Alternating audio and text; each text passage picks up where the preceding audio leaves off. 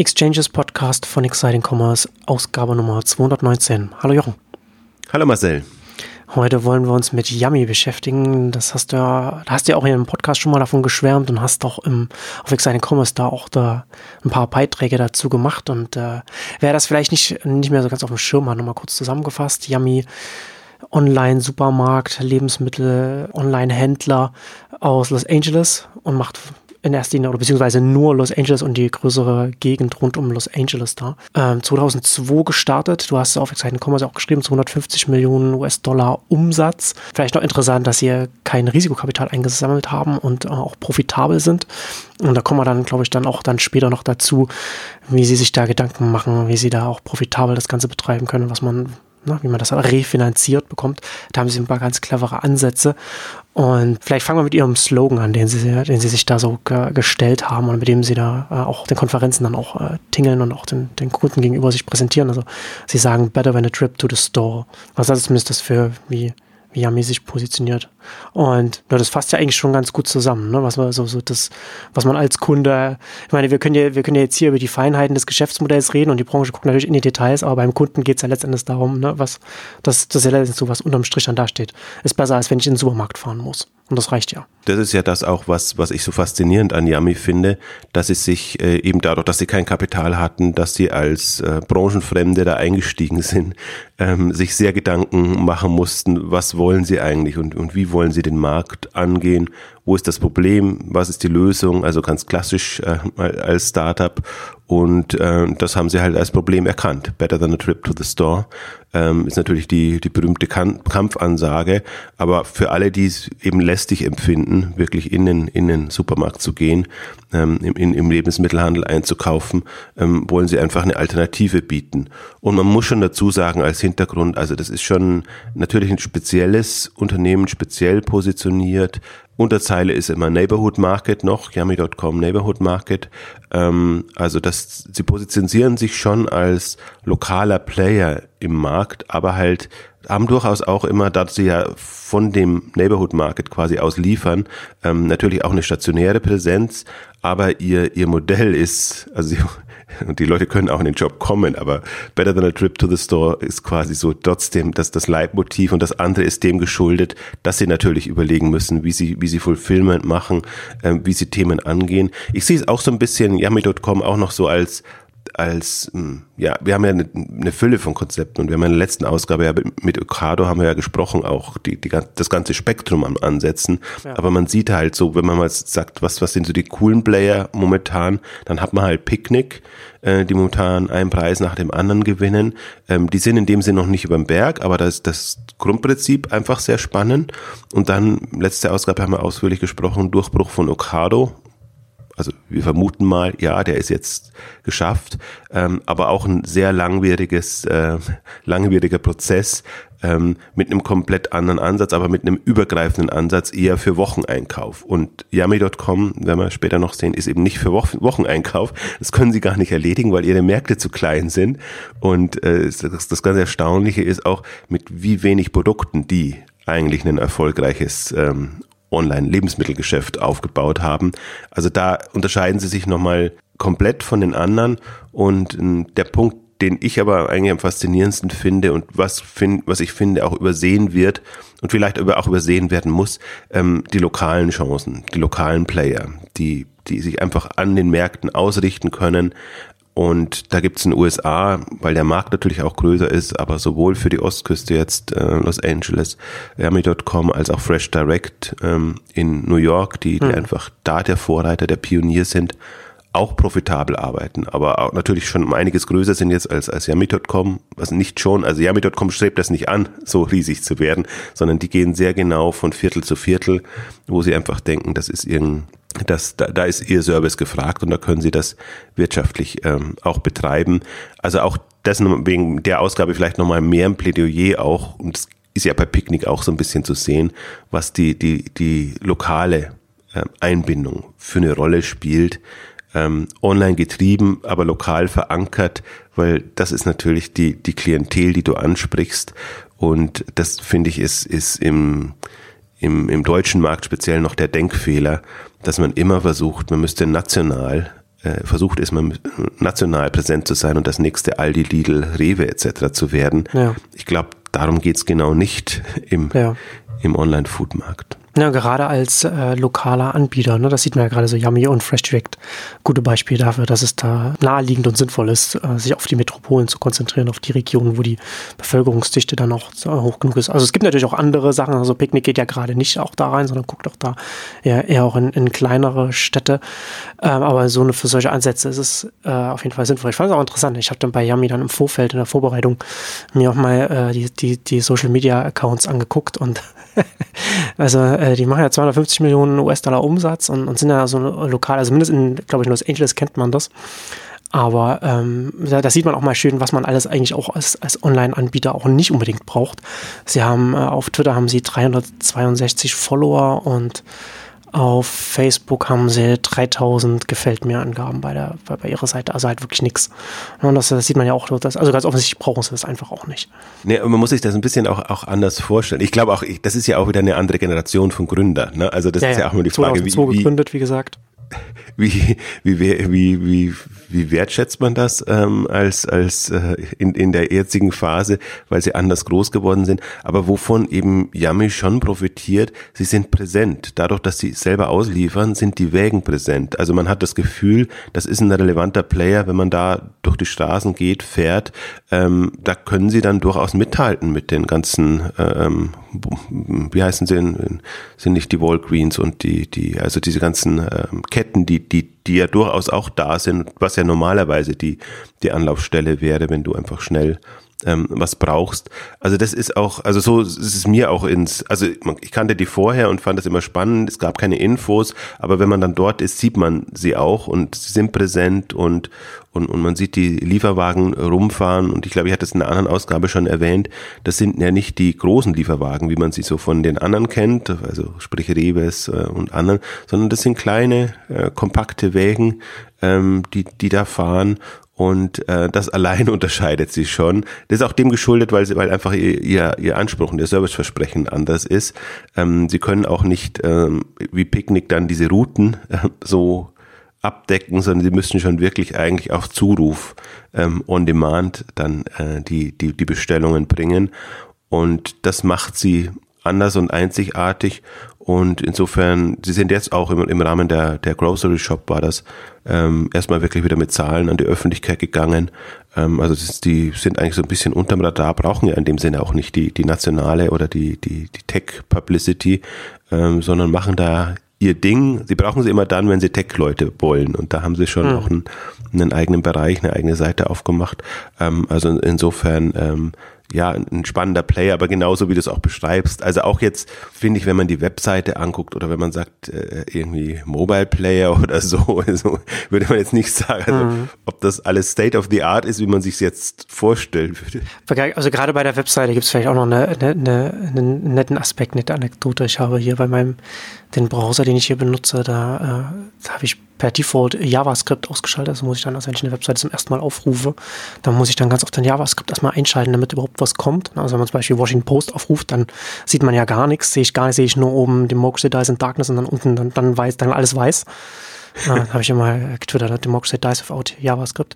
Ähm, und bei, und bei Yummy ist es da ist es ganz interessant, äh, wenn man das aufruft und JavaScript abgeschaltet hat. Also kommt auch wieder, glaube ich, auch aus der aus der 2002 gegründet Phase.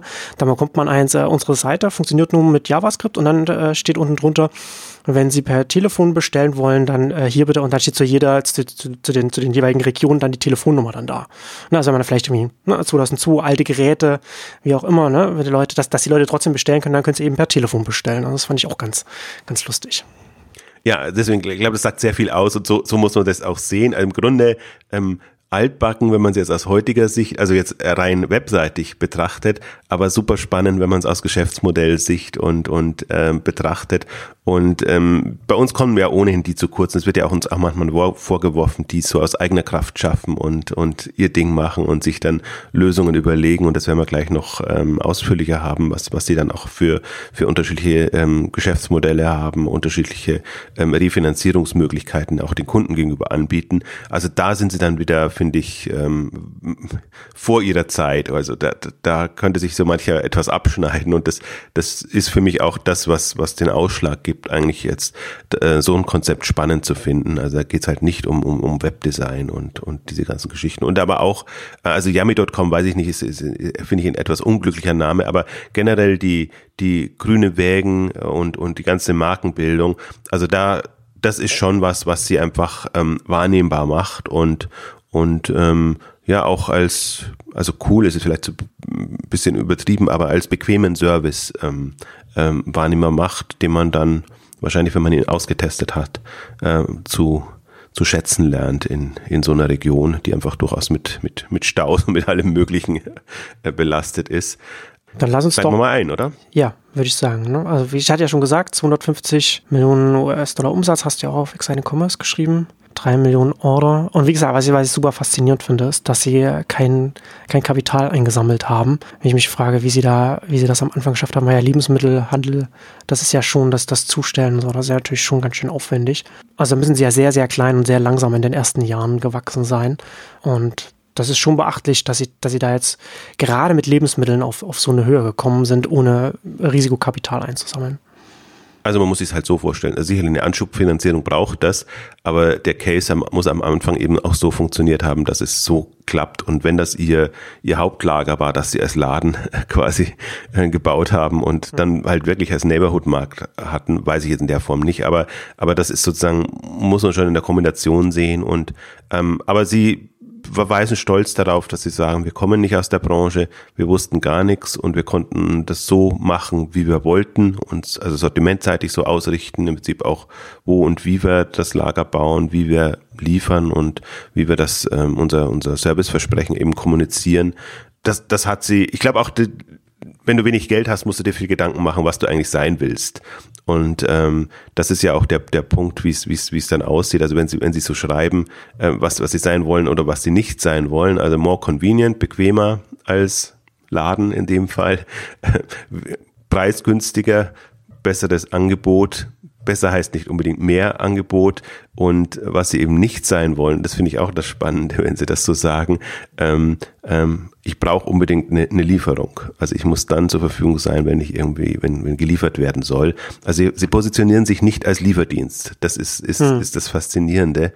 Ähm, und ähm, das, glaube ich, ist genauso wichtig zu wissen, was man sein will oder den Anspruch, den man erfüllen will ähm, und was man eben genau nicht sein will. Weil dann ist man sofort in einer, in einer Konkurrenzsituation drin oder das kostet einen unheimlich viel, auch an Overhead, dieses Versprechen zu erfüllen ähm, alles für alle sein zu wollen, dann im, im, im schlimmsten Fall, was ja auch viele viele machen, sein wollen. Also momentan geht ja so die Tendenz entweder in Richtung Wochenbestellung, damit die Warenkörbe groß genug sind, oder in Richtung schnelle Lieferung, ähm, damit ich ein überschaubares Sortiment habe und dann eben günstiger auch, auch ähm, also dann mit meine, meine, wie soll ich sagen, Same-Day-Delivery optimieren kann. Also sprich Picknick als, als Modell. Die können halt dann nicht mit dem umfassendsten Sortiment punkten, haben aber dann einfach die Bequemlichkeit als, als, als Serviceversprechen. Ähm, und ich glaube, das ist, das ist der Punkt. Und das, da wird sich differenzieren und da erwarte ich einfach auch die Vielfalt. Ich erwarte nicht viele sehr gleichförmige, austauschbare Player in, in dem Foodmarkt, sondern ich erwarte eigentlich genau ähm, sehr unterschiedlich ausgerichtete Player, die auch in dem Sinne nicht austauschbar sind und in dem Sinne auch nicht eins zu eins konkurrieren. Und wo es vielleicht dann durchaus schwierig ist, den Kunden dann das zu vermitteln, wofür sie eigentlich stehen und wann soll ich GetNow nutzen, wann soll ich Picknick nutzen, wann soll ich Rewe nutzen, wann soll ich was weiß ich mhm. nutzen. Ähm, das, das wird das wird sein. Also nicht Lidl versus Aldi oder also Discount versus Supermarkt, sondern ja, will ich sparen, will ich schnell, generell bequem, muss ich zu Hause sein oder nicht? Also es können alles Faktoren sein, die, die man ähm, einbezieht. Und da finde ich eben auch den Foodmarkt sehr spannend, weil er eben so groß ist ähm, und so relevant, weil man es eben täglich braucht. Ähm, dann hat eben auch ein HelloFresh ne, plötzlich einen ne, ne, ne Platz in dem Bereich. Ich hoffe, wir kommen vielleicht später noch dazu. Wir, wir hatten gestern das, das K5-Dinner, wo auch einige ähm, mit ähm, aus dem Food-Bereich da waren und wo, wo auch im Gespräch bekommt man dann erstmal auch mit, ähm, was so Faktoren sind für Leute, ähm, Food zu bestellen und, und, und wie man das nutzt und wie man sich auch positionieren kann.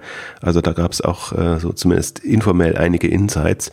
Ähm, würde ich einfließen lassen, wenn, wenn sich jeweils anbietet, aber ich würde jetzt nicht zu sehr ablenken heute von, von yummy.com. Ja, das ist auf jeden Fall äh, interessant, ja, gerade der Lebensmittelmarkt. Äh, das ist natürlich nicht einfach Essen, ist nicht einfach Essen, sondern es gibt halt sehr viele unterschiedliche Kontextarten in, und, und dann entsprechend, umso wichtiger wird es dann nicht nur die eigene Positionierung, sondern auch, dass man die dann auch entsprechend dann dem Kunden über kommuniziert. Da kann man schon, was dieses Differenzierungspotenzial ist da schon auf jeden Fall enorm. Also ich finde es auf jeden Fall interessant, dass, dass Yummy sagt, dass sie nicht nur sagen, wir sind mehr, wir sind bequemer, sondern dass sie auch sagen, wir sind, beziehungsweise sie sagen, auf der einen Seite sagen sie, wir sind schneller und bequemer, als wenn man selbst zum Store, zum, äh, zum Laden fährt. Und, und dann haben sie 2013 war das, glaube ich, haben sie Cosmo ja, 2013 war das, oder zumindest ist da was bekannt gegeben worden. Anfang 2013 haben sie Cosmo.com übernommen und da positionieren sie sich mit, das ist günstiger als der, als der übliche Laden, bei dem man einkaufen kann. Also da auch dann viel mit, mit Deal-Rabatten, dann arbeiten sie da. Genau, aber, aber immer dasselbe Versprechen noch, better than a trip to the store, aber eben unterschiedliche Herangehensweise. Ne? Und deswegen, das hm. finde ich auch so faszinierend, weil das ist Cosmo, hatte ich auch, wusste ich auch in der Form nicht oder hatte ich nicht so präsent, dass das auch äh, Teil quasi der, der Yummy-Familie ist. Und und aber genau mit dem Gedanken, dass sie halt dann irgendwann festgestellt haben, okay, es gibt halt auch Leute, die äh, aus anderen Gründen eben nicht, an, nicht in den Laden gehen wollen. Und ähm, dieses Cosmo ähm, ist so ein bisschen wie Costco ähm, positioniert, also ähm, mit größeren Mengen ähm, einfach da Preis zu sparen und, und durchaus auch als, als Plattformansatz dann gemacht. Also da sind sie nicht unbedingt immer der der das auch anbietet, sondern da können Sie im Prinzip auch andere ähm, Händler mit reinnehmen und dann entsprechend andere Modelle fahren. Aber da ist es dann eben auch nicht mehr, ähm, die Lieferung kommt auf Zuruf in, in möglichst schneller Zeit, sondern die Lieferung kommt halt, also die kommt auch noch äh, äh geplant, ähm, das schon, aber mehr so wie die Ressourcen dann eben äh, zur Verfügung stehen ähm, aus, aus, aus Yummy-Sicht. Und das ist ähm, für mich auch nochmal ein smarter was heißt smarter Ansatz? Also ich weiß gar nicht, wie man auf sowas kommt, aber, aber die, im, im Nachhinein macht es einfach sehr viel Sinn, dass man sagt, okay, wir wissen genau, wo wir uns, auf, worauf wir uns nicht einlassen wollen. Ähm, also auch alles für alle zu sein. Ja. Aber wir können uns durchaus vorstellen, unterschiedliche Wege zu gehen, wenn wir uns das Thema schon, schon antun. Und ähm, der Punkt ist ja auch so, wenn Sie regional vorgehen, müssen Sie ja trotzdem von dem vorhandenen Kundenpotenzial ausgehen. Und wenn sie das eben erweitern müssen, dann gibt es eben die, mhm. die, die eben nicht nur die Bequemlichkeit ähm, im, im Fokus haben. Ähm, das heißt, ähm, dann, dann tun sie sich eben leichter, wenn sie das zweite Segment auch abdecken. Also fand ich im, im Nachhinein dann irgendwie smart. Und ich habe nur die einzigen Punkt, den ich, den ich irgendwie hatte, war, verzettelt man sich da nicht. Ähm, andererseits ist für mich auch wieder so ein Zeichen, ja, man kann eigentlich auch, wenn man, wenn man klein und in Anführungszeichen fokussiert ist, tut's dann doch, ist es doch ganz gut, mehrere Standbeine aufzubauen und sich nicht voll auf eins zu stürzen, ähm, eben gerade aus einer, aus einer Kundenabdeckungssicht. Und ja. das finde ich das Interessante und das lehrt einen vielleicht auch dieser, dieser lokale Ansatz. Wenn man jetzt so übergreifend angeht und irgendwie denkt, ja, es gibt, also für mein Modell gibt es auf jeden Fall genügend Kunden, wenn mhm. ich in einer Stadt dann eben über die ganze Region oder, oder national, das ist die andere, eher dann fatale Denkansicht, weil im Grunde da ist es natürlich auch so, ähm, dass, dass du es auch dich anders wahrscheinlich leichter tätest. Du hast den Aufwand natürlich, du musst zwei Angebote aufbauen, äh, strukturieren und auch äh, profitabel hinbekommen. Das ist, das ist die Herausforderung. Ähm, aber im, im Lokalen bist du natürlich noch viel sehr, äh, sehr viel mehr, wie soll ich sagen, dazu äh, nicht, nicht verpflichtet, sondern äh, dazu verdammt fast schon, ähm, das, das so zu machen, weil du bist einfach nicht, also sie können halt auch nicht einfach so schnell in eine andere, ein anderes Viertel jetzt zum Beispiel Los Angeles gehen, weil einfach dann die Zeiten schon wieder zu lang werden. Also sie müssen wirklich ja auch, die können ja auch nur die Staus vermeiden, wenn sie wirklich regional, also lokal verankert sind und dann eben auch die, die Nebenwege, Wege, Schleichwege gehen, weil die Staus sind ja dann wirklich nur in diesen, das ist ja diese für mich immer noch faszinierende USA äh, äh, quadratisch hm. quadratisch praktisch gut äh, äh, Auslegung der, der Städte. Ähm, Und äh, finde es immer dann sehr faszinierend, dann eine Straße weiter und du hast dann das Gefühl, du bist irgendwie komplett weg von der Stadt. Also das, und das können die ausnutzen. Dann fahren sie eben nur diese ganzen Nebenstrecken, kann man gar nicht sagen. Also neben Seitenstraßen, so muss man sagen. Ähm, und dann können sie mindestens so schnell sein, als wenn sie da über, ihre, über diese breiten Hauptwege fahren. Also schon sehr, ja, macht, macht irgendwie Sinn, macht aber im, im regionalen äh, Kontext Sinn. Also, aber sie, sie, sie machen das auch sehr plastisch, also be besser als ein Better than a Trip to the Store. Ähm, sie versuchen halt wirklich so die, die Hürde dann zu nehmen. Sie haben, also sie haben sehr klar definiert, was sie an, am, am Ladenerlebnis in Anführungszeichen schlecht finden von hinten angefangen der Schlange bis äh, vorne angefangen einfach die Zeit, die man verbringt mit Produkte zu suchen und, und all das zu machen. Also ihnen geht's immer sehr stark um, um Zeitersparnis, dass man das, was man, die Zeit, die man auch letztendlich dort verbringt, einfach anderweitig nutzt. Und ich glaube, da treffen sie einfach in, in so einer Region ähm, sehr freizeitorientiert, sehr eher hedonistisch ähm, geprägt, ähm, ein, ein Nerv. Ein, eigentlich mein, mein äh, in Anführungszeichen Lieblingsbeispiel ist, ich glaube, es gibt nirgendwo so viele Hundesalons und, und äh, wo man seine Hunde abgibt, pflegen lässt, besonders ernähren. Ähm, also das finde ich immer so, dass, dass, dass den Irrsinn an an Los Angeles dann, äh, mit welchen Themen, welche Themen da relevant sind, womit man seine äh, Zeit, Energie ähm, verwendet. Also darauf, ähm, auf, auf so eine Klientel ähm, ähm sind sie natürlich dann auch eingestellt, in Anführungszeichen. Sie sagen ja, oder beziehungsweise das Slogan ist ja Better than a trip to the store und also Yummy fast and more convenient than a trip to the store und Cosmo less expensive than a trip to the store. Ich finde es wie gesagt auch, auch, auch faszinierend, dass immer das lokale Player dann nochmal wirklich so hyper fokussiert ist, dass man sagt, das eine ist einfach faster, more convenient, also schnell und bequem, das andere ist einfach günstig und das ist auch immer an die Seiten aufruft, das ist ja gleich so dran. Also das finde ich auf jeden Fall sehr interessant, dass sie, dass sie das machen. Ähm, aber was ich dich eigentlich fragen wollte, wenn ich, also wenn ich das richtig verstehe, haben Sie stationäre Läden, die Sie, die, also Sie haben Ihre Lager, in die kann man auch als Kunde auch theoretisch auch reingehen und, und dann da, dann da kaufen, oder, oder wie muss ich das, wie muss genau. ich das verstehen? Also, also, die, also normal, Sie sagen, wir sind besser als, als in den Laden zu gehen, aber wenn ihr wollt, könnt ihr natürlich auch bei uns in den Laden kommen. Ja, und also Lager ist jetzt zu viel verschrieben. Also es ist nicht ein Lager, das ist eher das Ernüchternde ist für mich, war für mich zu sehen, das ist eigentlich ein ganz regulärer Laden hm. von dem aus sie aus auch picken. Und das, aber das ist interessant, das machen sie heute. Also ich kann ja verstehen, dass sie das am Anfang gemacht haben, dass man natürlich erstmal am Anfang auch sicherstellt, dass man die Lebensmittel auch los wird, bevor jetzt die Online-Operation dann läuft und alles. Aber das machen sie heute auch immer noch bei neuen Locations, wenn sie da was aufbauen? Ja. Hm. Sie haben jetzt einen relativ neuen und das, das, da, also ich hab, bin auch, ich habe mir nicht die Mühe gemacht zu gucken, wo jetzt ihr, ihr Laden ist. Also ich sehe, wenn ich, dann, dann sah, sah ich die, die, die Autos ähm, durch die Gegend fahren, ähm, wusste, dass sie immer jeweils das von einem, von einem lokalen ähm, ja, Lager oder Store aus machen. Aber sie haben jetzt eben einen, in Los Angeles in bestimmten Bereichen gerade in der Umwälzung. Also sie bauen das halt halt um äh, oder sag mal, würde wahrscheinlich Identifizierung sagen. So die, das wird wird wird jetzt erneuert und und ähm, schöner und und lebenswerter gemacht. Und in einem dieser Viertel Bereiche haben sie dann eben jetzt auch so einen Neighborhood Store aufgemacht, ähm, in einem neuen Gebäude unten drin dann statt eben einem anderen Laden ist dann eben so ein kleiner, ist eigentlich mehr so ein Convenience Store, muss man sich das vorstellen. Also mhm. Neighborhood Market trifft es eigentlich ganz gut, aber erstaunlich klein und äh, wie ich eben meinte, also das Sortiment ist eher reduziert und du hast auch eigentlich gar nicht das Gefühl, dass du da irgendwie alles bekommst. Bekommst auch nicht alles, sondern du bekommst einfach die Produkte, die du die du schnell brauchst, irgendwie vorgefertigte Essen und natürlich schon ein bisschen Gemüse und, und all die Geschichten und all das, was man halt sonst noch irgendwie, keine Ahnung, Bier und und Snacks und solche Sachen, ähm, die man schnell braucht. Ähm, also muss sich eher so eine Mischung aus kleiner Convenience Store Drogeriemarkt vorstellen und ähm, im ersten Moment gar nicht so wirklich ähm, nachvollziehbar, wenn man jetzt andere Konzepte kennt, dass das so funktionieren kann.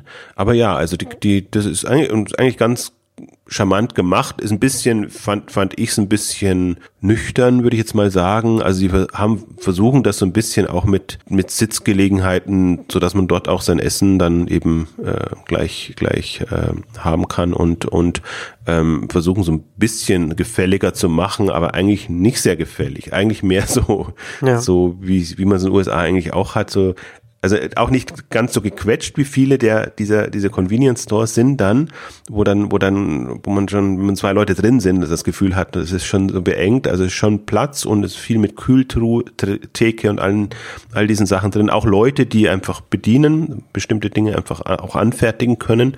Da merkst du einfach auch schon, dass da dass es auch noch einen anderen Zweck ähm, erfüllen könnte, aber ansonsten ganz ganz regulär. Ähm, aber wenn man es jetzt auch so wahrnimmt, also wenn jetzt nicht yummy.com draufstehen würde, ähm, würde man den Online-Bezug auch nicht haben, dann wäre das halt ein ganz ja, moderner, aber typischer äh, ähm, Store. Ähm, jetzt nicht unbedingt super attraktiv, aber jetzt also ganz in Ordnung. Ja. Aber da frage ich mich, sind Sie da oder ist der CEO da auf den, bei, den, bei der Präsentation da ähm, darauf eingegangen, warum Sie das jetzt immer noch so machen? Weil ich glaube, also ich, ich stelle mir jetzt vor, dass man natürlich jetzt auch eine, wenn man jetzt eine neue Location aufbaut, wenn man ein neues Viertel reingeht, dann wenn man sagt, man, es muss dann auch ein, ein, kleiner Store sein, ein kleiner Laden, in den Leute reingehen können, dann ist man ja schon noch ein bisschen eingeschränkter, als wenn man sagt, man macht jetzt einfach irgendwo nur ein kleines Fulfillment Center oder ein kleines Lager, wovon ausgeliefert wird. Dann kann man ja auch irgendwie in einem Hinterhaus oder, oder, oder ne? also da ist, da ist man ja sehr viel mehr, sehr viel stärker festgelegt, was man, was man benutzt. Da kann man dann auch nicht äh, die zweite Etage von, von einem Bürohaus nehmen oder, oder wie auch immer, sondern man hat ja dann schon das kleine, und, das, und so wie du das jetzt ja darstellst, macht mir das jetzt nicht den Eindruck, als wenn da jetzt so viel Laufkundschaft drin ist, so viel Umsatz dann da äh, stationär gemacht wird, dass man sagen würde, das muss man unbedingt noch mitnehmen.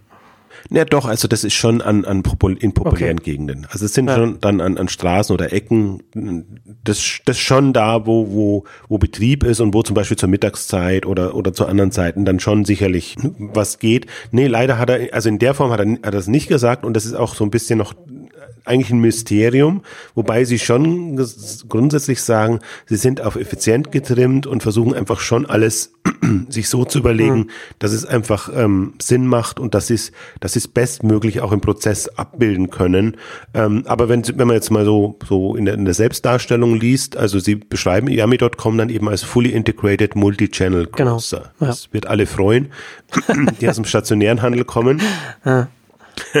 ähm, und das ist die Positionierung. Also deswegen, sie, sie positionieren sich jetzt auch nicht als in dem Sinn Online-Anbieter, aber Anspruch, we deliver in about 30 minutes, also wirklich extrem nochmal in, also nicht nur same day, sondern äh, wirklich Express-Service. Ähm, und die Kombination macht es dann wohl aus. Und die Frage ist, ich habe es mir genauso gedacht wie, wie du auch. Also würde ich da nicht irgendwie einen, mir eine, ein Lager irgendwo mieten und dann das machen und, und könnte ich es dann nicht, nicht sehr viel effizienter machen, aber dann so Your Neighborhood Market ist vielleicht dann der, der Anspruch nicht mehr so, hm. so gegeben. Also das ist für, für mich auch, die, dieselbe Frage habe ich mir auch gestellt, aber die habe ich mir natürlich gestellt, weil ich natürlich sehr online getrieben bin ja. und mir das als Online-Sicht vorstelle. Naja, das ist halt schon, ne, ich glaube, da muss man auch wieder daran denken, 2002 gegründet und dann vielleicht auch ein anderes Selbstverständnis als Unternehmen. Das muss ja dann nicht jetzt zwingend so eine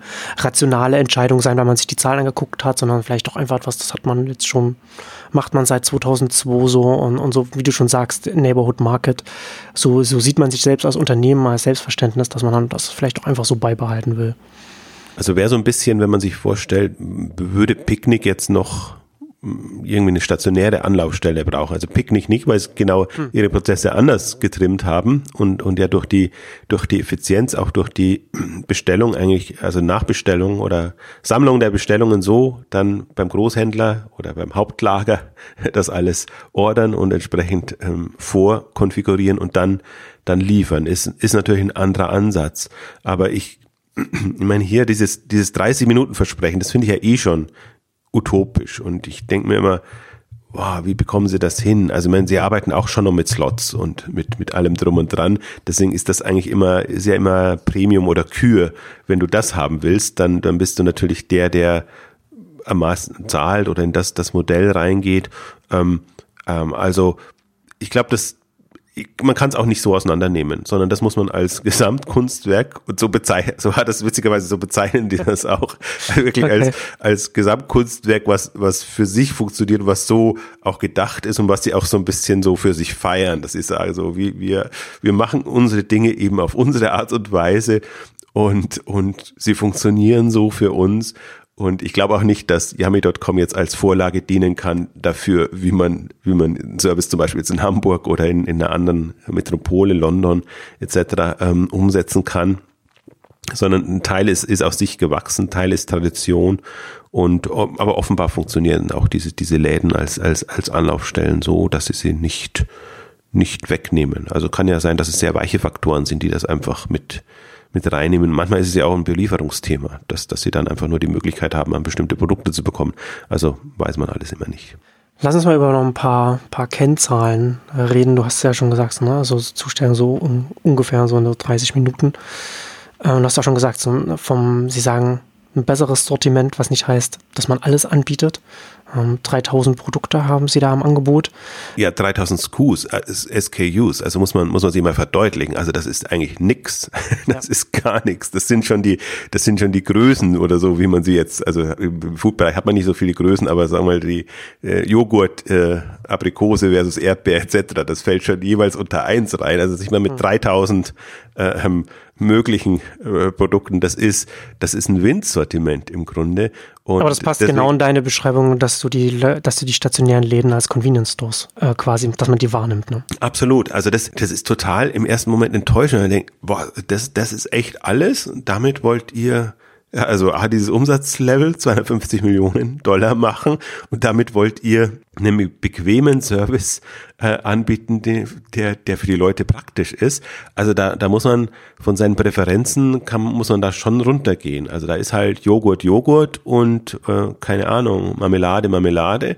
Und da kann man jetzt nicht sagen, man braucht da irgendwie 50 äh, unterschiedliche Marmeladen und Themen. Also das ist das andere. Das, das ist extremst ähm, reduziert und das muss man sich, muss man sich echt mal vorstellen. Ich glaube 3000 SKUs, das ist so ein bisschen äh, ähm, ich, von Aldi habe ich jetzt nicht die, die, die Zahlen, was, was es auf SKU-Basis bedeutet, aber äh, die haben halt, glaub, was hat man gesprochen, so von 500 am Anfang bis jetzt zu 1000 äh, Produkten und, und, und Supermärkte. Also real geht ja rauf bis in die 10.000 äh, äh, ähm, Bereiche. Also ich bin jetzt kein Fachmann für, für Bestückung von Supermärkten.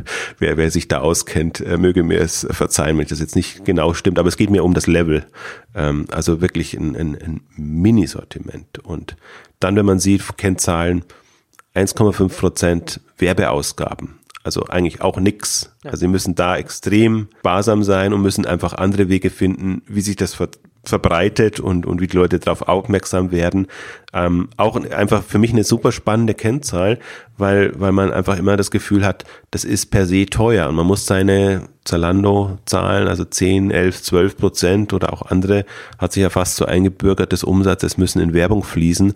Ähm, nee, halt nicht. Also wenn man einen anderen Ansatz fährt und äh, Aber das ist natürlich, ne, das ist der Vorteil des, der, des lokalen Zustellers dann in dem, in dem Fall. Ne? Also hatten, das hast du ja vorhin schon angemerkt, das hatten wir ja auch schon mal in der Ausgabe auch schon mal drüber gesprochen, ne? dass natürlich die, die Wägen, mit denen zugestellt wird, die sind ja dann eigentlich immer auch, die sind gebrandet und da sind immer, die sind dann auch immer, immer Werbung, ob das jetzt hier, der große AO Transporter ist äh, oder, oder Rewe jetzt hier, äh, hier in Berlin und so weiter und dann eben in, in Los Angeles Yummy und dann natürlich dann auch ne, in, dem, in dem Viertel, in dem man zustellt, also da, wo man dann, wo, wo dann auch Kunden das auch nutzen können, dann sehen die dann diese, diese Wägen und das ist, das hilft natürlich schon enorm, was er jetzt so mit wiederum ein anderer Online-Händler wie ein Zalando ja eben ja nicht hat. Und da, da muss man dann, dann anders schauen, wie man dann selbst, selbst bewirbt.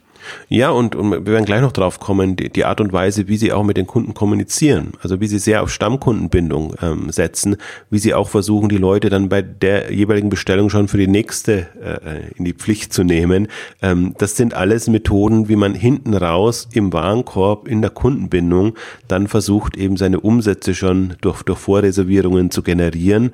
Und das braucht man dann halt nicht mehr an, an Werbeeinnahmen. Und sie haben ja auch noch sehr schöne Angaben, eigentlich auch, auch, auch äh, ähm, wie, wie, sie, wie die Abdeckung dann jeweils ist. Also sie kommen eben auch, auch schon auf, auf zehn Prozent ähm, der, der Haushalte bedienen sie und je nach ähm, ZIP-Code machen die das jetzt auch durchaus auch höher. Also die, die Abdeckung ist dann in den Bereichen, in denen sie aktiv sind, auch schon vergleichsweise groß. Das heißt, sie sind bekannt, haben Namen und sind einfach im, im relevanten ähm, Bereich drin. Wenn du Was heißt das dann? Bedienen dann, dann einmal die Woche, einmal im Monat oder, oder wie definieren Sie das?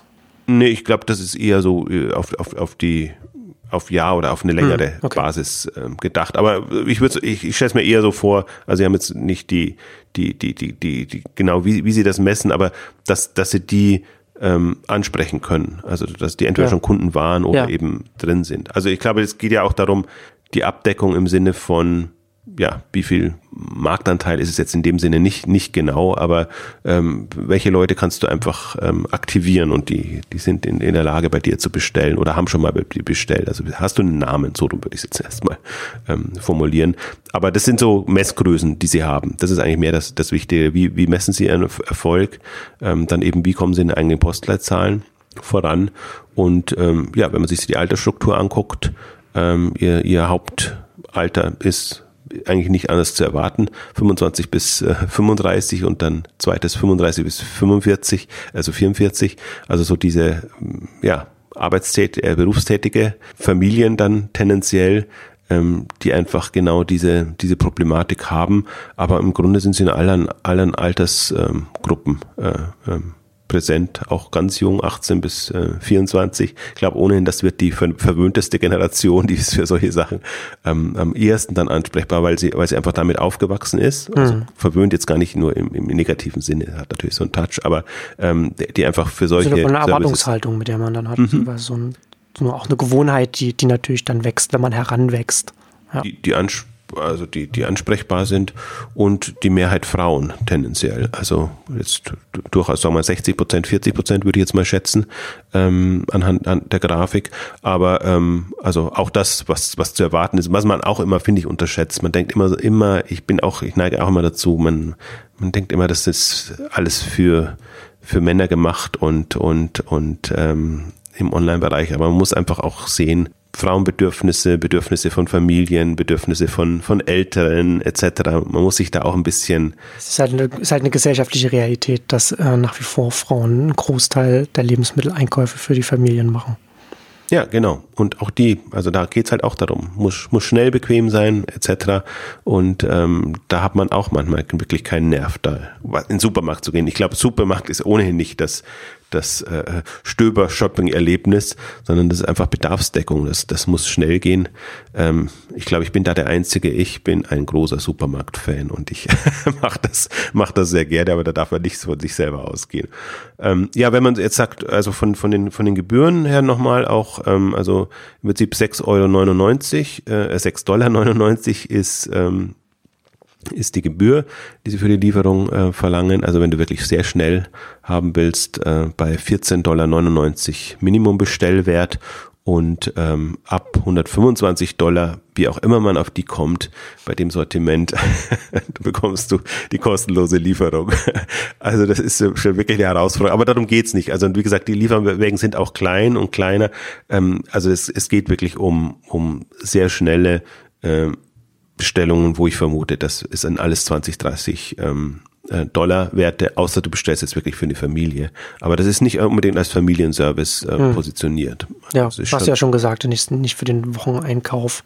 Und ja, wie gesagt, ähm, immer den virtuellen Convenience Store vor Augen habe ich jetzt zumindest, so, um das so ein bisschen so zu, zu verstehen, was, was das als Angebot, was da überhaupt äh, geboten wird. Da ja, wäre natürlich interessant, ne, wie wieder die Warenkorbgrößen da aussehen. Aber wissen wir Ja, nicht. aber das, das kann, das kann nicht, das kann nicht groß sein. Äh, lass uns vielleicht mal so ein bisschen noch, noch, noch tiefer einsteigen jetzt auch in die Refinanzierungsmöglichkeiten, was ich mit das, ähm, das Spannendste finde, auch an, an, an, an yummy.com. Ähm, A haben sie, aber das haben fast, haben, haben inzwischen schon mehrere, dieses Passport-Konzept, ähm, wo man, wo man äh, quasi, also A, äh, günstiger bestellt, wenn man, wenn man, wenn man quasi äh, ja, quasi so eine Abo, so ein weiches Abo ähm, ist das. Aber was, was äh, Yummy.com irgendwie besonders macht oder smart macht, ist, dass sie, wenn du beim Checkout bist, dann, dann fragen sie dich, ähm, also dann kannst du zubuchen, eine nächste Bestelloption zubuchen und äh, kannst auch buchen, in welchem Zeitraum die erfolgen soll. Oder, oder für welchen Zeitraum du buchen willst. Und ähm, abhängig davon ähm, ist, A ist der Preis und, und dann kannst du es eben nutzen, so oft du willst. Also das ist so ein, so ein äh, ja, flexibles Abo. Ich weiß gar nicht, sie nennen es Yami Passport. Also das ist jetzt, weiß gar nicht, wie ich das jetzt umschreiben soll, aber ich finde es halt smart gemacht, weil, weil es so, weil es so puffermäßig funktioniert. Du hm. stellst heute und du sagst, ja, okay, ich weiß schon, in der nächsten Woche habe ich nochmal Bedarf oder im nächsten Monat ähm, etc. Also du kannst es sehr flexibel einteilen und ich glaube, bei so einem Angebot ist es auch notwendig, das flexibel einteilen zu können, weil das halt kein Universalangebot ist im Sinne von, du findest da alles, sondern du musst es schon irgendwie anlassbezogen machen oder äh, aus Bequemlichkeitsgründen, dass du sagst, okay, in nächster Zeit habe ich so viel Stress, da lasse ich mir am Abend oder mittags eben was kommen ähm, und dann nutze ich das so. Ähm, und ich genau diese Flexibilität finde ich so so interessant da. Ähm, und was ich auch eben smart finde und das sehe ich auch noch eigentlich bei den bei den wenigsten Händlern, ja auch auch äh, also quasi die, mit der Kundenbindung da schon einzusteigen und nicht nachher erst wieder mit, mit E-Mail-Marketing oder was auch immer ja. zu sagen, ja, bestell doch mal mh. wieder. Das erinnert mich daran, dass wir mal, ich weiß gar nicht, in welcher Ausgabe das war, hatten wir mal auch über Subscription-Abo-Modelle gesprochen und da hattest du gesagt, dass du eigentlich möchtest, dass man, dass man gar nicht von Abo spricht, dass man da wegkommt davon. Und das ist ja genau das. Ne? Also letztendlich ist es ja ein, ein sehr sanfter Weg hin zu einem Abo aber man nennt es eben nicht so, man hat so den Pass äh, und, und erstmal nur 14 Tage oder 30 Tage oder so. Aber man kann natürlich dann, für, für Yami wäre es natürlich gut, wenn man dann irgendwann zu einem, zu konstanten äh, dann, dann übergeht. Und so ist es so eine, so eine sehr sanfte Hinführung, nicht zu so sagen, hier, jetzt hast du deinen Monat und dann kannst du immer monatlich kündigen und sowas. Aber das ist jetzt dann das, das Abo, das du abschließt, sondern erstmal so ein 14-Day-Pass, 30-Day-Pass und auch, auch äh, natürlich auch äh, drin, dass man erstmal so bei, bei den, wenn man jetzt einen 14-Day-Pass nimmt, hat man die ersten, kriegt man noch sechs Tage kostenlos noch am Anfang noch dazu und so. Also es ist schon sehr, sehr gut gemacht, um die Kunden sehr sanft daran zu führen. Ne, das Zwangsmoment fällt halt weg. Also ja. man, hat, man hat mehr das Gefühl, so der Händler richtet sich nach mir und nach meinen Bedürfnissen, als dass man so in eine Verpflichtung reingeht, wo man dann ja auch immer, immer sich denkt, ja, lohnt sich das überhaupt noch für mich, worauf ich mich da eingelassen habe. Und ich glaube, da ist bietet sich einfach noch sehr viel Potenzial und, und, und da, da, also das, äh, selbst wenn man nicht im Food-Bereich ist, den Bereich, über den wir jetzt auch sprechen, den sollte man sich einfach intensiv angucken, weil ich finde, ähm, da kann man viel, viel lernen und, und, und, und viel machen. Und auch jetzt aus einer, aus einer äh, äh wirtschaftlichen Sicht natürlich ist es smart ähm, für Yummy, weil sie einfach damit Geld vorher einnehmen. Das ist Vorfinanzierung. Und selbst wenn es natürlich ähm, ja, unterm Strich dann, wenn sie schlechter abschneiden, weil sie natürlich dann schon in irgendeiner Form Rabatt geben müssen. Aber das ist so wie bei einem Prime-Abo oder bei, bei anderen Geschichten. Das ist Geld, was Yami jetzt eben schon bei der Bestellung bekommt, ähm, was, was eigentlich für die nächste gedacht ist. Und ich denke, dass es da auch genauso sein wird. Manche nutzen das dann, manche nutzen das nicht. Aber das ist trotzdem in der Kommunikation einfach in einer so niederschwelligen Art und Weise gemacht, dass es eher, also ich finde es eher charmant. Und also einerseits, aber andererseits ist halt dann doch so ein bisschen der Druck da, weil du musst dich halt bei dem Checkout dann entscheiden, was mache ich? Ja, äh, nehme ich jetzt, also haben sie ja unterschiedliche Pakete, welches Paket nehme ich, ähm, nutze ich das und dann machst du es. Also das ist ein, ist ein ja, gewisserweise Upselling im, im, im klassischen Sinne, gemischt mit Kundenbindung. Also habe ich so noch nicht wahrgenommen oder habe ich mich erstmal intensiv damit befasst, als ich das so gesehen habe und bin, bin zunehmend mehr begeistert von dieser Art und Weise und einfach sich als Händler Gedanken zu machen, was mache ich mit dem Kunden? Also wann will ich, dass der zum nächsten Mal zu mir kommt und bestellt und kann ich da nicht schon spezielle Anreize setzen und nur so ist die äh, niedrige Werbe, sind die niedrigen Werbeausgaben auch äh, ja. zu erklären. Genau. Und interessant, du hast ja auch, Xine Commerce ja auch schon darüber geschrieben, sie verfolgen ja auch noch andere Ansätze, bei dem sie, bei dem es nicht darum geht, dass jetzt der Kunde zumindest nicht direkt für die Lieferung bezahlt oder beziehungsweise der Händler dann da, äh, dafür bezahlt, sondern dass jetzt eine dritte Partei bezahlt.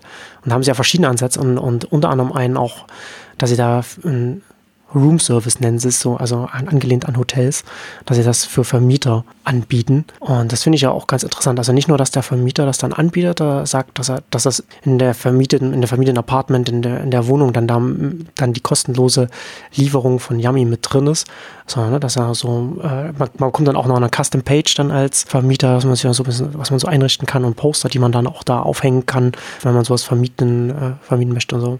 Aber das finde ich auch nochmal interessant, sich da äh, in der Richtung Gedanken, also, äh, also finde ich, finde ich äh, spannend, da, sich da Gedanken zu machen. Auch nochmal verschiedene, verschiedene Preismodelle die sie da das, haben. Das, das scheint auch tatsächlich so ihre neueste Leidenschaft zu sein. Also sind alle noch mit New gekennzeichnet, mhm. ähm, all, all diese Services und, und, und Themen. Ich glaube, da sind sie, ähm, da testen und experimentieren sie gerade sehr und überlegen sich da unterschiedlichste Ansätze, was natürlich, ähm, ja klar, ein, ein Problem trifft. Also wenn die Hürde eben ist, diese 6,99 Dollar und will ich mir das leisten, zu einem Mini-Warenkorb quasi das, hm, hm. das noch, noch oben drauf zu stellen. Also ich glaube jetzt, dass nicht unbedingt jetzt, dass die Convenience stärker ist oftmals als der Spardrang und dass man in den USA ähm, mehr gewohnt ist, für Services auch zu bezahlen. Ähm, das mal weggenommen. Ähm, also, aber ich finde genau diesen, habe ich auch im ersten Moment gedacht, was ist jetzt das wieder für eine, für, für, für eine Geschichte oder äh, wie, wie, wie kommt man auf sowas? Aber wenn man mal länger drüber nachdenkt und vor allen Dingen jetzt sich auch überlegt, und das ist ja durchaus auch, was wir, was wir propagieren, ähm, ein Serviceverständnis für Onlinehandel hinzubekommen.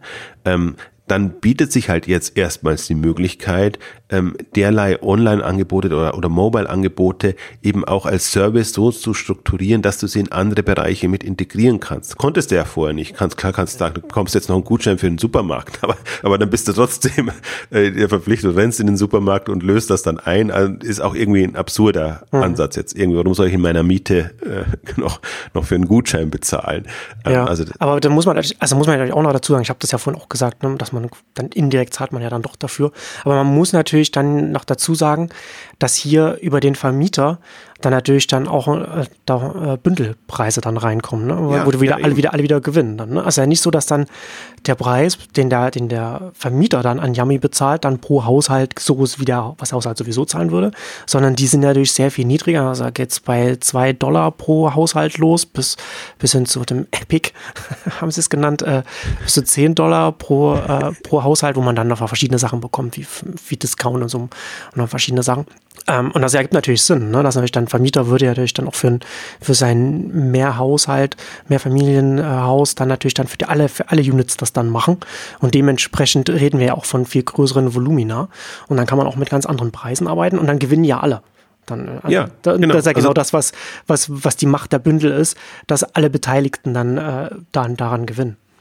Deswegen, so, Solo macht Sinn. Also, und auch das tatsächlich jetzt in, in einer serviceorientierten Geschichte. Meine Güte, da hast du irgendwie Fitnessstudio oder, oder zum Teil haben die, die Gebäudekomplexe ja auch irgendwelche äh, Annehmlichkeiten, die du dann nutzt oder Swimmingpool oder was auch immer da in, in Los Angeles das, das Thema ist.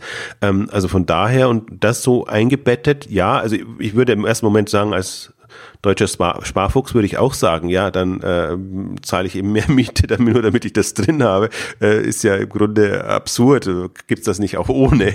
Äh, aber genau diese Effekte und andersrum auch, wenn ein Gebäudekomplex eben das unterstützt, dann ist es für Yami natürlich auch besser, weil sie öfter da auftauchen, äh, dass das ähm, eventuell auch bündeln können mit mit mit Lieferungen Wobei das mit 30 Minuten Takt schon wirklich äh, schwierig ist, vielleicht nicht das erste Moment ist, aber das ist einfach auch alles viel, viel berechenbarer und klarer strukturiert. Und ich glaube schon, dass das so für die, die die nächste Stufe sein kann, dass sie sagen, jetzt, jetzt wollen wir aber wirklich, also Neighborhood Market dann wirklich wörtlich genommen, uns da sehr viel stärker integrieren und so kommen sie halt da rein in, in eine Struktur Infrastruktur und schließen aber andere gleichzeitig aus. Ja, das, das wollte ich genau sagen. Das ist eigentlich ein schöner Kram, den man da als lokaler Player dann da im Markt auch ziehen kann und als kleiner. Ne? Ja. Also das ist, ist nicht so, dass man sagt, jetzt, äh, äh also wir als kleiner können quasi den Markt dicht machen für größere Player, die da sind und die einfach das nicht anbieten können. Das ist ja für mich das, das Faszinierende, dass diese Struktur oder diese Positionierung, die sie haben, eben genau sowas ermöglicht und klar können, wenn andere wollen, das irgendwie hintrimmen, aber in keinster Weise profitabel und die würden es halt dann machen, um anderen in die Quere zu kommen. Aber hier ist es einfach sehr, sehr klar integriert in das Grundphilosophie, Grundkonzept und ähm, dann macht Sinn. Also da muss man auch erstmal draufkommen und, und sich und man kann sich vorstellen, wie viel Tüftelei das ist, um, um das hinzubekommen, was für, für Vertriebsleistung das jetzt auch sein wird, um das mhm. auch entsprechend unter die Leute zu bekommen. Aber angenommen, man hat eine gewisse Schwelle dann erreicht, dass man sagt, okay, in meinem Viertel ist Yummy Lieferung mit Standard sozusagen. Ähm, bei meiner Wohnung oder, oder in, in, in, in dem Bereich, dann, dann hat man einfach nochmal ja, eine andere, anderen Druck und eine andere, andere Relevanz erreicht. Und das, das finde ich alles sind sehr, sehr smarte Ansätze. Und da sind wir gar nicht beim Thema, worum es ja eigentlich geht, Refinanzierung. Darum geht es ja eigentlich auch, ähm, dass man einfach sagt, die, die Leute sollen nicht das Gefühl haben, ähm, dass das ein extrem kostenintensiver Service ist, sondern sie sollen das nutzen können, wann sie wollen. Und äh, also da haben sie das zweite, vielleicht auf das noch kurz eingegangen, Perk nennen sie das, ähm, Programm gestartet, was dann wirklich für alle offen ist. Also kannst du, also wenn man jetzt äh, sponsern ist das falsche Wort, aber jeder kann quasi so einen Lieferservice sponsern, sei es für Mitarbeiter, sei es, wenn was, was haben sie alles als Beispiel genommen, glaube ich, von, von Fitnessstudio, äh, äh, Sportverein bis äh, ähm, Verwandte, Freunde etc. kannst du quasi ähm, deinem Freund, Bekannten äh, Arbeitnehmer etc. einfach ähm, das, wie soll ich sagen, mit, mit, mit anbieten. Also sprich, du erleichterst ihm das Leben und das ist dann halt in so einem Package mit dabei und dann kann man sich alle möglichen Konstellationen vorstellen. Ähm, also ich kann mir vorstellen, dass die das jetzt als, als Test jetzt sehr allgemein mhm. mal machen und dass sich dann rauskristallisiert, wo funktioniert denn am besten ja. und dann werden dann spezielle Pakete. Und dann kann man da nochmal reingehen mit, mit den Preisen oder, oder Angeboten und was man dann da nochmal schnürt. Ja. Ja, aber ich glaube, das, ist genau das, was du vorhin beschrieben hast im, im Vermietungsbereich. Genau das, das wird dann auch wirksam. Ja. Und dann macht man halt ein Angebot für ein Unternehmen und sagt, okay, ihr, ihr wisst, ihr stresst eure Mitarbeiter auf der Arbeit, also macht ihnen das Leben dann doch leichter im, im privaten Bereich, ähm, im, im Food-Einkauf und gebt ihnen sowas dazu. Wenn ihr das für alle Mitarbeiter macht, und da gibt ja auch große ähm, Unternehmen, dann können wir euch das und das Angebot machen. Und so, so ist, so durchdringen die mehr und mehr den Markt auf eine smarte Art und Weise. Also ich finde das, also da habe ich, für sowas habe ich immer hohen Respekt und wir haben das ja, wir haben ja Ausgaben dazu gemacht, immer am Beispiel von Amazon. Und Amazon ist halt immer sehr, sehr abgehoben. Da hat immer jeder das Gefühl, das kann nur Amazon machen, weil das ist äh, so so aufwendig oder intensiv. Aber für mich der größte Aufwand ist ist eigentlich das Hirnschmalz, das man reinstecken muss, äh, um sich solche Dinge zu überlegen und und das dann in so ein Paket zu packen, auch in so ein Vertriebsmodell, so dass das ist ja, du hast ja mit unterschiedlichsten Parteien zu tun. Das heißt, du musst dir für alle Parteien überlegen, was ist für die jeweils drin und, und dann noch ein Erlösmodell, das passt. Aber auch da immer bei diesen ganzen Themen ist, das bekommt äh, Yummy.com sofort. Das ist Geld, also wie, wie das Prime-Modell und, und alles, was solche Abo-Modelle attraktiv macht, das ist eine Vorfinanzierung, also aus Cashflow-Sicht ähm, gedacht, ähm, für den Händler und ist, nimmt all das oder entschärft ein bisschen die Wachstumsschmerzen, die du ab einem gewissen Punkt hast, äh, dass du einfach Lager vorhalten musst, dass, dass du investieren ja. musst. Also andere Alternative ist immer Kapital. Und ist natürlich auch gleichzeitig dann auch äh, wieder Werbung, ne? Dass man natürlich dann, ob das dann der Vermieter ja. ist, der die Werbung macht, ob das Unternehmen dann die Werbung macht oder ob man dann jetzt als, als eine Familie zu den anderen Familien im Haus geht und sagt, wollen wir uns da nicht reinteilen und so das, ne? Das hängt damit dann auch nicht damit da dran. Ja, aber du kannst dich halt innovativ positionieren, du kannst dich als, als wirklich bequemer und, und erschwinglicher Service positionieren, wenn, wenn du all diese Varianten anbietest. Und ähm, also ich finde, da, dafür ist halt jetzt die Zeit reif für, für beides. Also ja. in, in der Überlegung, was, was kann ich für alternative Erlösmodelle, Refinanzierungsmöglichkeiten mir überlegen und B, wie kann ich das, was ich als Angebot habe, als Service integrieren in, in, in andere Themen. Und da sind wenige prädestiniert, aber da erwarte ich mir einfach ähm, da erwarte ich mir einiges an Durchbrüchen jetzt, ähm, auch von, von Playern, die jetzt hochgekommen sind und die jetzt erst aufge, also die jetzt einfach erst eine Größenordnung haben, wo das dann vielleicht geht. Also sprich, HelloFresh ist ja immer mein Lieblingsbeispiel in dem Bereich oder im Food-Bereich, äh, im Fashion-Bereich Stitch Fix äh, und wie sie alle heißen. Also die, die, die werden ja oft immer wahrgenommen als als etwas eigenartige Anbieter in dem Marktsegment, weil sie eben dann nicht die große Auswahl haben, weil sie nicht irgendwie Standard Dinge bieten können. Aber wenn man sie unter der Servicebrille betrachtet, Integrierbarkeit, mhm. ähm, haben sie einfach unheimliche Potenziale, zumal sie ihr, ihr, ihr, ihr Stammgeschäft, ihr Kerngeschäft entsprechend strukturiert und professionalisiert haben. Und ähm, also das, das ist, glaube ich, so mit, mit der Hauptpunkt, warum ich Yummy.com empfehlen kann, das auch zu beobachten, auch als Nicht-Food-Anbieter, weil ich habe das so das Gefühl, da sind sie mindestens so weit wie ein wie, wie ein Amazon und und äh, agieren aber eigentlich genau so, weil sie die Herausforderung ja also die Aufgabe, die sie sich stellen, ist ja eigentlich immer, wie bekomme ich eigentlich einen zu kostspielig und einfach zu, im Grunde ist es ein Irrsinnsanspruch, den du hast, wie bekomme ich den refinanziert, so dass es doch geht. Und dieses doch gehen, das ist etwas, wo, wo, deswegen nervt mich auch das Argument immer, ja, das geht doch nicht. Wer soll denn das bezahlen? Und dann kommt man immer nur auf die direkten Möglichkeiten. Entweder der Kunde bezahlt oder der Händler bezahlt. Ähm, und hier sieht man einfach, ähm, wie, wie man es auch denken kann und wie man, wenn man auch so ein bisschen über den Tellerrand rausguckt und wenn man sich auch anguckt, was sind denn die Probleme und die Bedürfnisse der anderen? Wie, wie, wie, wie kann ich mich da integrieren. Ne? Und mhm. wenn einfach, man kommt immer darauf an, wie der, wie der Vermietermarkt ist, jetzt in so dem Beispiel, aber jetzt in dem hochpreisigeren Segment ist es ja durchaus was anderes. Wie lockst du die Leute genau in dein Apartmentkomplex rein? Ähm, im Vergleich zu anderen, also brauchst du in irgendeiner Form ähm, Mehrwertservices. Und wenn man, wenn man da einfach einen Nerv trifft, hat man, hat man andere Möglichkeiten, andere Karten. Und ich glaube, da gibt es eben einige ähm, Branchen und Themen, die da durchaus Bedarf haben und die, die es nicht mehr so leicht haben, jetzt an die Kunden zu kommen und über ihre Standardservices ähm, Kunden anzuziehen. Und wenn, wenn man dann über solche Sachen Angebote schnürt, hat man super Karten. Also ich werde das intensiv weiterverfolgen. Gerade dieses, dieses Perk war für mich natürlich noch absurder. also wie du, wie du schon sagst, ne, das ist ja schon so ein so Testballon, einfach mal gucken, was da noch, äh, was da vielleicht von den Kunden oder, oder grundsätzlich von, vom gesellschaftlichen Umfeld da angenommen wird. Das ist auf jeden Fall ein schöner, äh, schöner Denkanstoß auch für die Branche, dass man da nicht einfach nur innerhalb des Marktes denkt, sondern mehr, sondern sehr viel größer über die, über den gesellschaftlichen Kontext selbst nachdenkt, worüber man agiert. Also gerade, dass man, ob das mal auf die Idee kommt, zu den Vermietern hinzugehen, das finde ich schon clever und bei, bei Perk wird sich dann noch sehen, was das dann, wie du schon sagst, eine Arbeit, was bei Arbeitgebern, was bei Unternehmen da vielleicht noch möglich ist oder in welchem Kontext das noch Sinn ergibt ich meine, der einzigen, vielleicht wenn man noch ein bisschen rumkritteln will an mhm. dem Yummy-Angebot, weil ähm, Bequemlichkeit sind sie ja sehr weit und da kommen sie weiter. Aber jetzt, wenn man jetzt so sagt, genau in Richtung, was, was jetzt noch relevante Themen oder was durchaus in Los Angeles auch relevant sein müsste, irgendwie Nachhaltigkeit und, und solche Sachen. Also zum Beispiel keine Elektrofahrzeuge noch. Ne? Das sind alles klassische äh, kleine Lieferfahrzeuge. Insofern ist es da schon ein bisschen, bisschen effizienter.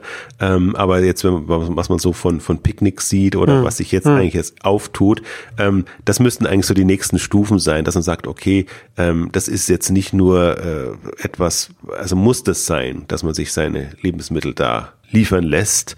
Äh, und das ist ja gerade eigentlich auch für einen Yummy wäre es auch naheliegend, ne? wenn man sagt, äh, 30 Minuten Zustellung, äh, lokal, hyperlokal, da kann man auch mit kleineren Gefährten nochmal auch nochmal Kosten einsparen.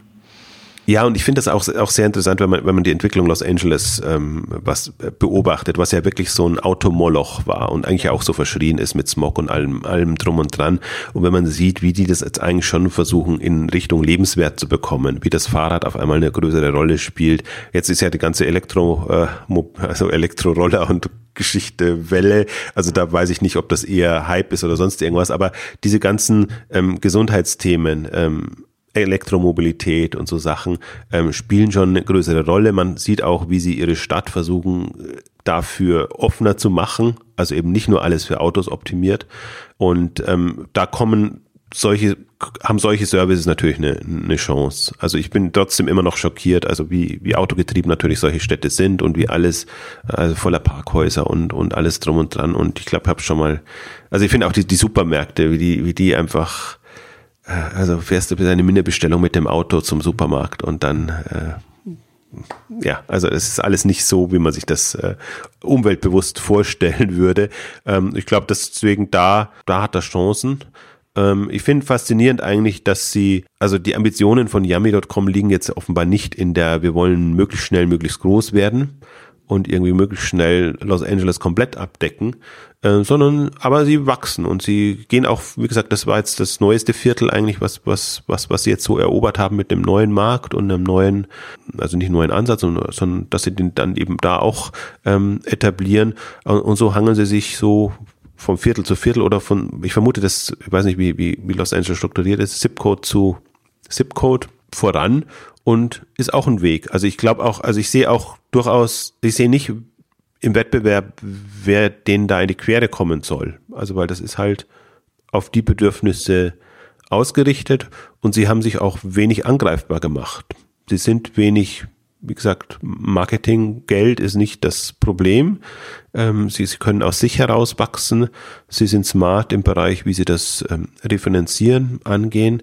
Ähm, und ähm, deswegen ist das für mich so, also das ist für mich so äh, also sind halt Angebote, Anbieter, die, die unter dem Radar laufen und über die niemand spricht oder auch niemand sprechen kann, weil sie keinerlei dieser Kriterien erfüllen. Die brauchen keine Publicity, sie brauchen kein VC-Geld, ähm, mit dem sie entsprechend hochgejetzt ge, äh, werden müssen.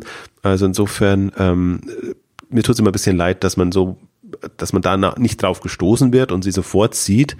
Aber ich finde, wenn man solche Beispiele mal hat, dann ist das durchaus ähm, gut, sich da mal intensiv zu beschäftigen, weil das würde ich mir eigentlich von, äh, also wenigstens Startups, aber auch vielen anderen sehr wünschen. Und ich finde, also das sind auch Themen zum Beispiel, die mir unheimlich viel Spaß machen, ähm, dass man sich da rein vertieft und, und jetzt nicht überlegt, wie bekommt man mit massig Geld das meiste raus, sondern wie bekommt man mit smarten Lösungen aus dem, was man hat, ähm, voran.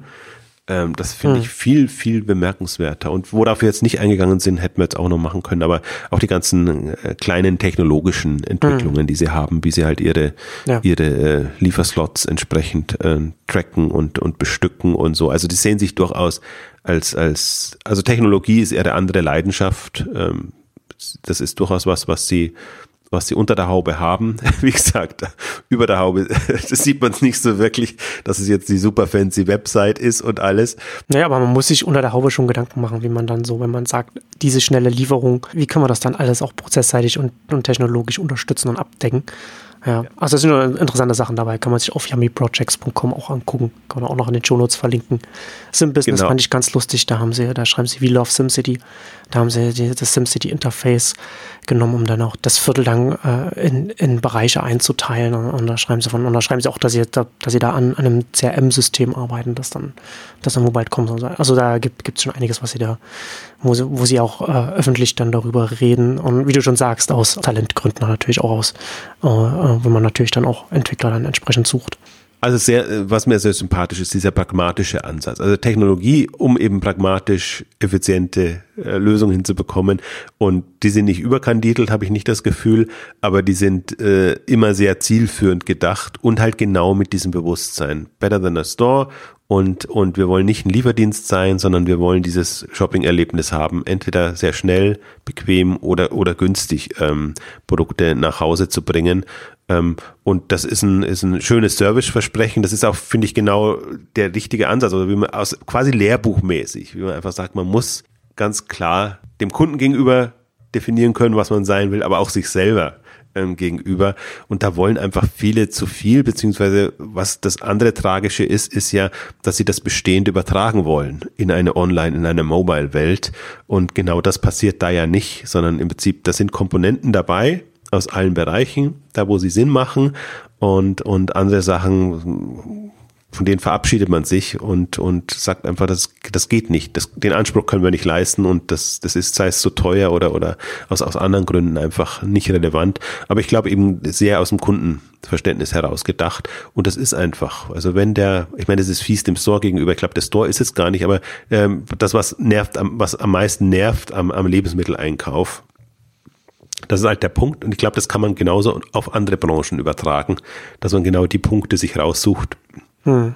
die, die einfach nerven, in, in Anführungszeichen, und dagegen ähm, andere neue Angebote ähm, positioniert. Ja, das ist ja genau die andere Seite der Medaille. Ne? Man sagt, der Lebensmittelmarkt ist groß, weil man eben Lebensmittel einkaufen muss. Und die andere Seite der Medaille ist eben, die Leute gehen in, gehen in die Läden, weil sie, weil sie müssen. Nicht, weil sie einfach mal browsen wollen und sich mal ein paar schöne Bananen angucken und sich inspirieren lassen wollen, sondern weil man einfach was essen muss und was kaufen muss. Und da, da gibt's halt Schmerzpunkte, an die man, an die man als neuer Anbieter eben ansetzen kann. Ja, äh, Yummy wird ja nicht auf der K5 sein, aber sonst äh, hatten wir ja schon, hatten wir auch schon in der letzten Ausgabe, auch bei der Arcado-Ausgabe schon gesagt, da wird ja wieder vertreten sein dieses Jahr. Genau, wir wollen diesmal, Anspruch ist, das Spektrum abzudecken auch, also neben Dominik Locher eben, der, der einen Überblick geben kann und sehr so einen Überblick über alle Player in dem, dem Markt hat, ähm, von Picknick bis Lieferando quasi einfach mal zu gucken, ähm, welche Perspektiven tun sich da auf ähm, und wie positionieren sich die Unternehmen heute. Also Lieferando gibt's auch schon zehn Jahre jetzt. Ähm, Picknick ist im Vergleich dazu eine, eine Newcomer, ähm, dass man einfach ähm, sieht, wo, wohin entwickelt sich das auch ein bisschen. Ich glaube, das ist ein ist ein Trendthema und es gibt ja immer diese, was mich so ein bisschen nervt, diese Studien, ja, noch hat nicht jeder online bestellt oder äh, tut man sich da schwer. Also weil abgesehen davon, dass es hm. noch nicht die besten Angebote für die Kunden gibt, wie man bequem online einkauft. Ähm, ich glaube, jeder würde gerne Food online bestellen wollen, ähm, weil eben das also Erlebnis möchte ich gar nicht sprechen, aber also weil der der Lebensmitteleinkauf jetzt nicht wirklich das das prickelndste ist, egal wie schön man sich's redet. Ähm, also Food ein großes Thema, dieses dieses Mal Fashion als als Thema, wo ich mich sehr freue, dass Bräuninger und und Mai Theresa erstmals gemeinsam, aber auch äh, generell auf der K5 sind, weil die ja sich vergleichsweise rar machen ähm, auf den Konferenzen dann Home and Living als, als Thema, was auch so eins ist, wo auch diese ganze Zustellproblematik, Thematik äh, zunehmend eine, eine Rolle spielt und wo auch jetzt bestimmte Hürden genommen wurden, auch ein bis gewisser ja in Anführungszeichen Shakeout stattgefunden hat, dass, dass sich einfach bestimmte Konzepte vom Markt verabschiedet haben. Und das in Kombination mit den ganzen Home Delivery, Logistik, Services, Zustellgeschichten. Ähm, also Thema Leitmotiv ist ja so ein bisschen 2025. Was, was passiert bis dahin? Und da ist gar nicht mehr so weit. Mhm. Ähm, also ich glaube auch, dass durchaus in den nächsten fünf Jahren jetzt eine gewisse Dynamik reinkommt, weil ich glaube, auch das, was wir heute besprochen haben, so dass das Serviceverständnis in der Breite ist es noch nicht da und äh, das ist etwas bedauerlich, aber ich glaube, man wird sehen, dass in diesem Denkansatz einfach sehr viel Musik steckt, dass man nicht, sich nicht mehr nur klassisch als Händler versteht. Wir haben es im letzten Jahr versucht, anhand der, der ähm, Fitness, also Sportbranche klar zu machen, wie unterschiedlich man das, das denken kann und welche Angebote man als, als Sporthändler machen kann. Das versuchen wir dadurch ein bisschen, bisschen weiter zu treiben. Ja, alle sind natürlich eingeladen, 4., 5. Ähm, Juni äh, 2019. Die Ausgabe erscheint gerade noch vor der nächsten Preiserhöhung. Also wer sich noch äh, günstige Tickets sind immer günstig bei K5. Also das ist klar. Aber äh, natürlich je näher die K K5 kommt, umso, umso höher werden die Preise werden, weil einfach mehr Infos dann da sind und weil schon klarer ist, ähm, was, was passiert. Ja, wir freuen uns über alle, die wieder dabei sind. Genau, und damit kommen wir zum Ende unserer großen Yummy-Ausgabe. Vielen Dank fürs Zuhören und bis zum nächsten Mal. Tschüss. Tschüss.